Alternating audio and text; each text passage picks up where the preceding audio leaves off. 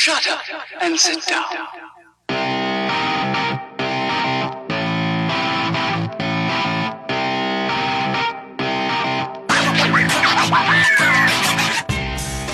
Du hörst den Kondensator, eine Sendung über Neues aus der Podcast-Welt.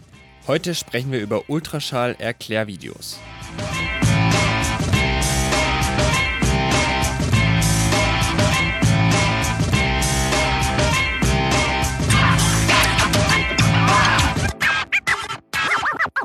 Hallo, ich bin Stefan, schön, dass du zuhörst. Wenn ihr das Projekt Ultraschall schon länger verfolgt, dann kennt ihr sicher die Videos, die Screencasts, die Ralf Stockmann aufgenommen hat, um zu erklären, wie man denn mit Ultraschall und Reaper Podcasts aufzeichnen kann. Es hat sich jetzt ergeben, dass auch noch einige andere anfangen, solche Erklärvideos aufzuzeichnen.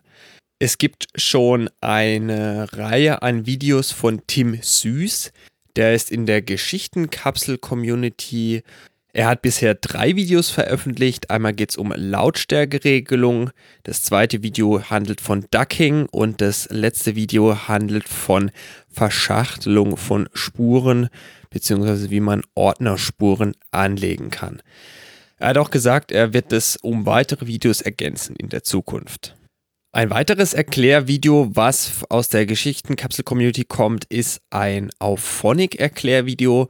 Dort wird erklärt, wie man eine einfache Produktion anlegt und dort die ganzen Audioalgorithmen drüber laufen lässt. Gedacht ist das Ganze ähm, in dem Fall dazu, dass äh, ja, Hörer oder Mitmacher aus der Gesch Geschichtenkapsel-Community äh, ermöglicht wird, Beiträge in Eigenregie in der Geschichtenkapsel zu veröffentlichen. Aber ich denke, es ist auch für den einen oder anderen interessant, der äh, ja da Interesse hat, äh, sich ein Bild zu machen, wie das Ganze benutzt werden kann.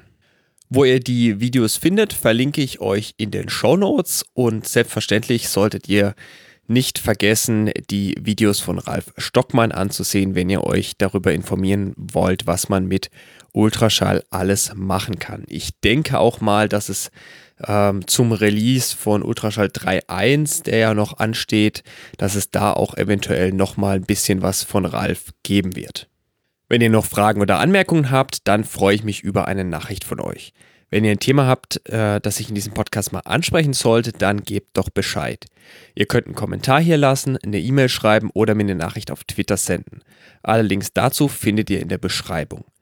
Ich danke euch fürs Zuhören, empfehle den Podcast weiter, vielleicht auch mit einer Bewertung auf iTunes. Macht's gut, bis zum nächsten Mal.